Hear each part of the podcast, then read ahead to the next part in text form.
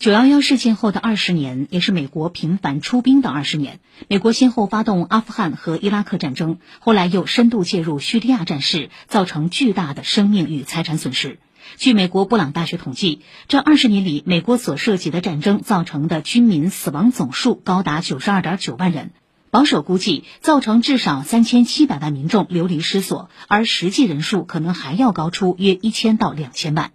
这二十年也相当烧钱。数据显示，美国对多场战争的总投入近六万亿美元，未来三十年还得为退伍军人支付医疗保障、伤残护理及丧葬等费用超过二点二万亿美元。可这些钱是花对了，还是起到了反效果呢？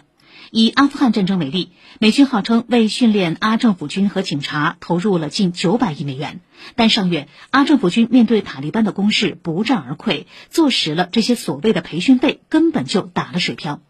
此外，美国号称在阿富汗重建方面投入了一千四百五十亿美元，但二十年来阿富汗的民生并没有多大改善。同时，美国庞大的战争支出缺乏透明的监管。二十年过去了，阿富汗境内恐怖组织的数量不减反增，从个位数激增到如今的二十多个，越反越恐成为美国陷入的怪圈，也拖累了地区安全局势。